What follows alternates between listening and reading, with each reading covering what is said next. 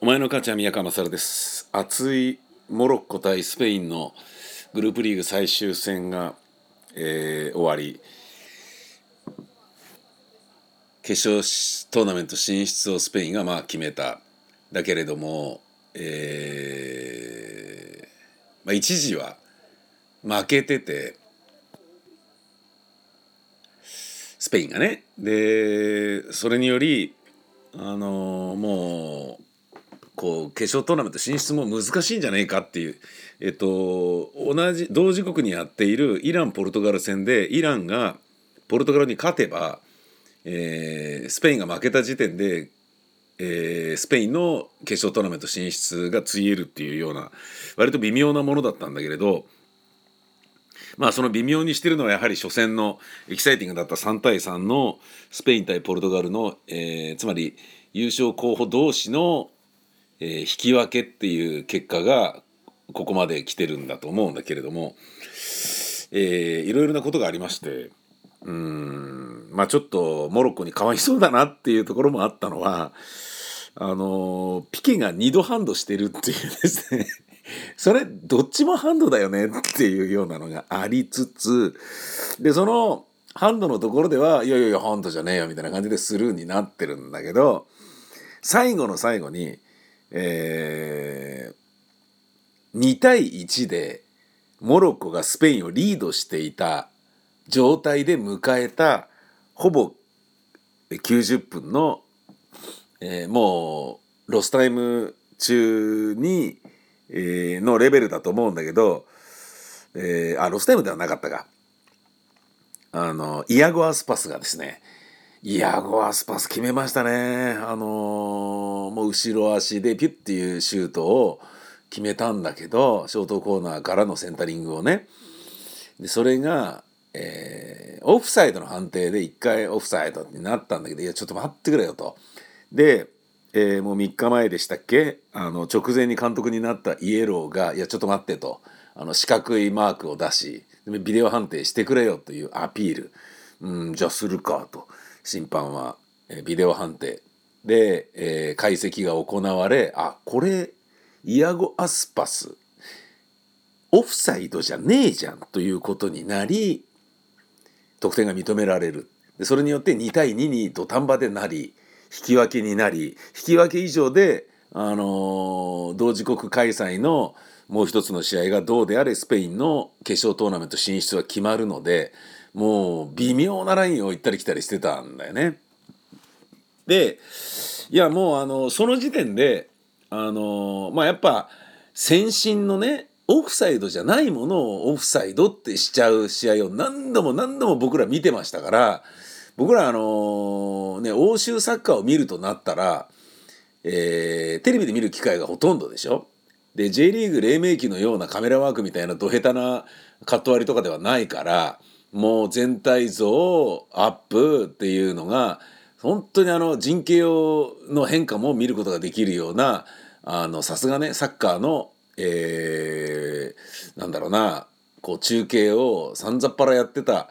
やってるあのヨーロッパリーグのね、えー、試合観戦をテレビでしているっていうことはその近くで見て木を見て森を見ることができない先進よりも我々素人のテレビ視聴者の方がいや今のオフサイドじゃねえじゃんみたいなことを十分分かっちゃってるんだよね。それを何度となく経験してきたのであのすんごい良かったなっていうふうに思ってることなんですよこの VAR っていうものはビデオアシスタントレフリーっていうものは。イアン・アスパスなんかは本当にあのー、大好きな選手でねでこの、えー、ことから分かるのはだから選手の方が審判よりもちゃんとしてるってことでしょっていうようなことがここで証明されたような気もするのね。あのオフサイドっていうのはもうそれだけで全部お釈迦になってしまうからあのそういう話で言うと、えー、丁寧に丁寧にオフサイドかからないように気をつけてるはずなんだけどそれでもオフサイドじゃないのにオフサイドっていうふうにもう目の錯覚で先進の、えー、判断でされちゃうっていうようなことがあったんだけどそれがねなくなって、えー、今回、いやあのイヤガースパスどう見たってゴールだろうみたいな感じで決まってたのがすごい良かったぞっていうふうに思ったんだけどでもこれはイアゴ・アスパスとかスペイン代表が大好きな僕だから思う目線であってモロッコにしてみたらたまったもんじゃないのは2度 PK、PK じゃない2度、えーと、ハンドになってるピケの時にあそこで VAR 使ってくれやっていうことだと思うんですよ。ピケですからセンターバックですからあのどっちかもしくは両方はそれをハンドとして取ってもらえてたら PK になってたようなそういうレベルだと思うんですよね。あれなんでダメなんだよみたいな。まあ確かにモロッコはエキサイティングな当たりをしていたのでファールをやたら取られてもいたしそれはちょっと危ねえだろっていうもうあの予選リーグ敗退決まってんだからそんなに熱く当たんないでもらえます？みたいな無敵艦隊まだまだ試合あるんですけどみたいな感覚でスペイン目線で思ってたんだけどいやまあそれはそうですよね。あのモロッコとしてみたら20年ぶりの勝利、えー、白星を挙げるっていうことにそれは必死ですよ。なんかねそんなことも思うと日本みたいな金のある国っていうのは恵まれてるなっていうふうに思いましたよね。モロッコはどんなに頑張っても分かんないですよ。分かんないけど南アフリカでワールドカップ開催された後にモロッコの独自開催っていうので、えー、ワールドカップがあるのかみたいなことじゃないですか。で日本日韓も別に日本がね日本のオリジナルで開催しようと思ってたのを韓国がふざけんなよっつって、まあ、FIFA に容認を送り込んでいることもありあの日本に出し抜かれてたまるかっつっていやだけど韓国だけでやるってのはもう無理ですよお前らみたいな感じで弾かれたのじゃあ同時でいいから日韓にしてよみたいな感じで後から割り込んできたような感があったのが日韓ワールドカップと僕は認識してるんですね。で実際そうだと思うのよ。まあ、それをねふざけんなよ。なんで日本だけでやれよみたいなことを強気で言わない日本の、あのー、なんだろうな心優しい部分とかね。FIFA に要人を送り込めていないことの力弱さみたいなものがあってそうなった。だけどまあジャパンマネーがそうさせたことは間違いないと僕は思うんですよ。つまりお金があるから開催国になれる。開催国になれるからあのー、ポッド1位のチームとして振り分けられてえー、決勝トーナメント進出がなされやすい状況にあると。えー、つまりお金なんじゃないのっていう気がしてるんだよね。それに比べてモロッコはあの、もう弱いチームなんだからそんなまま負けてグループリーグ敗退決まってんだから頑張ってんじゃねえよみたいなつもりで俺も見てた部分があったんですけどこれちょっと金満野郎のお金でなんだろうな間接的に勝利を買ってるっていうことになってるんじゃないのかみたいな我が国日本のことをちょっと思ったりもしたんですよね。そうやって思うとモロッコが死ぬ気でえー、決勝トーナメント、ね、進めないことがはっきり分かっているにもかかわらず死ぬ気で戦ってる姿を見てちょっとね感動したっていうのと同時にあの同情であったりとかそこにはたくさんのドラマがあるよなっていうことを思ったのね。あのモロッコの国民の気持ちになれば分かる話で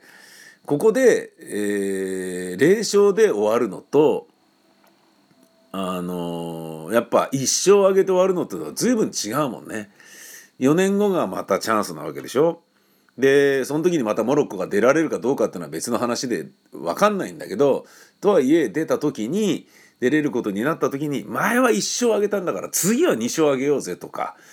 ね1勝あげることができたんだから次は2勝あげてグループリーグ突破して決勝トーナメント行こうぜっていう気持ちにワクワクなれるはずなのでそうやって思ったらなんでこんな消化試合にガツガツガツガツ強く当たってくんのもうやめてよみたいなイニエスタなんかものすごい高いお金であの日本に来るのよみたいな怪我させないでくれます？みたいな。なこれってだからブルジョワジーの傲慢なことでしかないんだなというようなことをね思ったよね。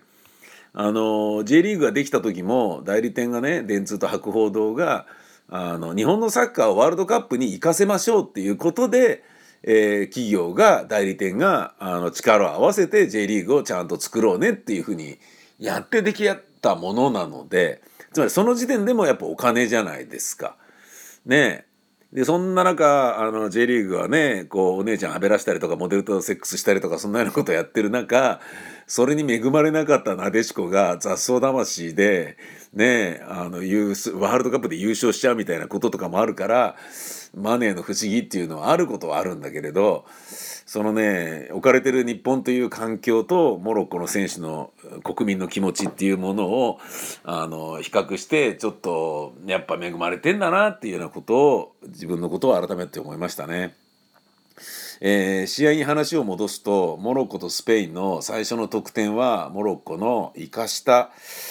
えー、選手がですねあのアムラバトですか、えー、やつがですね決めたんですよ。でその決めたのはイニエスタがトラップのようなパスをセルヒオ・ラモスに送ったのはセルヒオ・ラモスはイニエスタのトラップなんだろうと思って受け取ろうとしなかったところを、えー、モロッコのアムラバトに奪われてかすめ取られて一気にガーッと登ってって一騎打ちになりデヘアというスペインの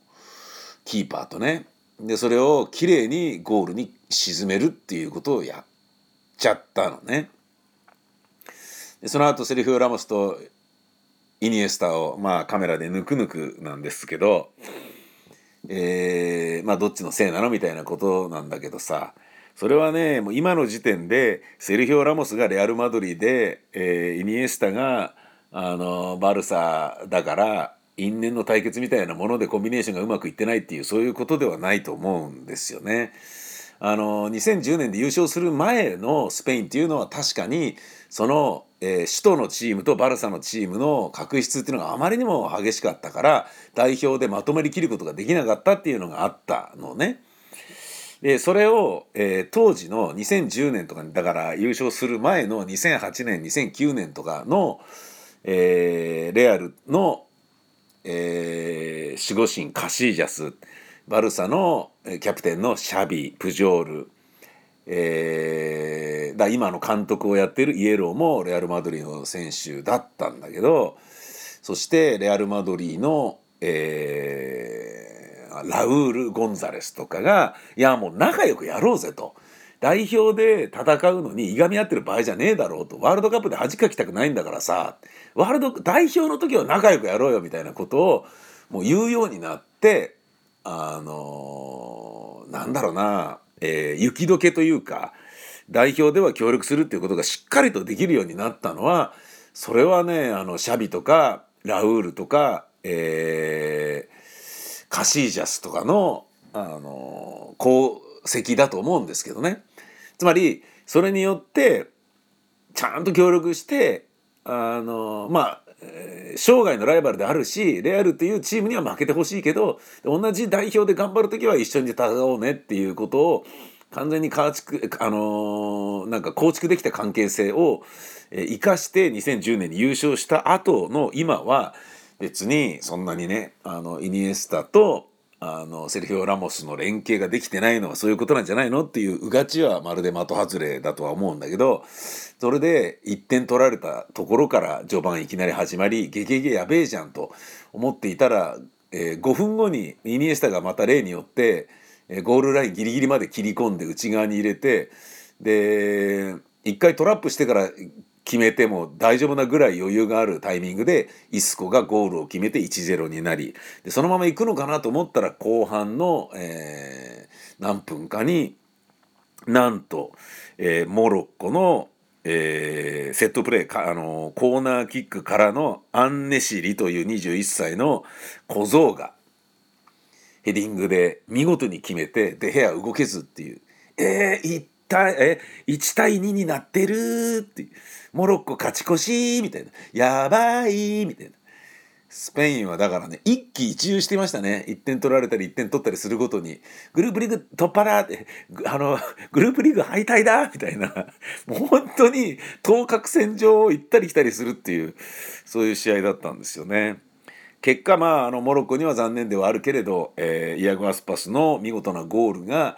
えー、VAR の判定で認められ2対2となり、えー、スペインはあの勝ち抜きが決まったんですけれどそんな中モロッコというねこのまあこのリーグで言えば一応最弱ということになってしまうあまあそうでもないのか。そんなことないんだな、えーと、イランの方が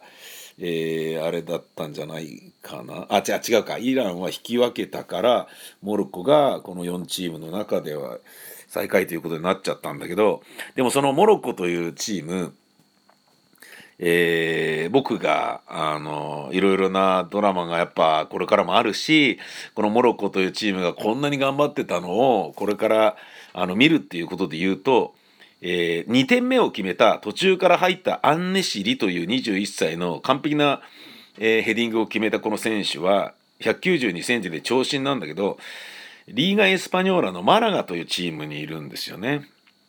モロッコ選手、モロッコの代表なんだけど、マラガにいる選手なのね。そして、えー、ファジルというミッドフィルダーは、えー、ヘタフェにいる選手であり、えー、1点目を、あのイニエスタとラモスの連携ミスからかすめ取って見事に決めたフォワードアムラバト31歳はレガネスにいるんですよね。つまりリーガ・エスパニョーラで活躍し続けている選手がここでスペインを苦しめていると、えー、スペインリーグというところがすごい、あのー、やっぱ強いリーグとなっているのでそのスペインの底力がぐわーっと上がることでそこで活躍している選手もぐわーっと力を上げてつまり飼い犬に腕を噛まれるようなレベルでリーガ・エスパニョーラで研鑽し続けて強くうまくなり続けた選手が母国に帰ったモロッコで、えー、スペイン代表を苦しめるっていう構造になっているんだよね。ななんかあの強いリーグっていうのは、えー、いわゆるなんだろうなお相撲でいうところの外国人力士力士に接見されているとこういうことになるよみたいなパターンなのかなんだか分かんないけどいろいろと感じるものがあったな、まあ、それで言うとあの乾の大活躍も明らかにリーガ・エスパニョーラですからね。そんなようなことを思って、えー、このアンネシリはマラガ出身なのでマラガといえばイスコが生まれ育った場所でありイスコの古巣だよね。なんか複雑なものがあると思いますよ。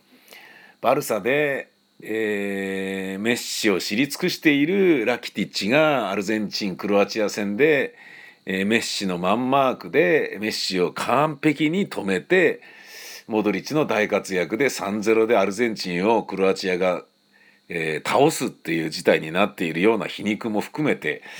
代表戦っていうのはいろんなドラマがあって神様無慈悲ねっていうそういう具合だと僕は思います。このもう勝ち抜けが決まっているからねと思われがちで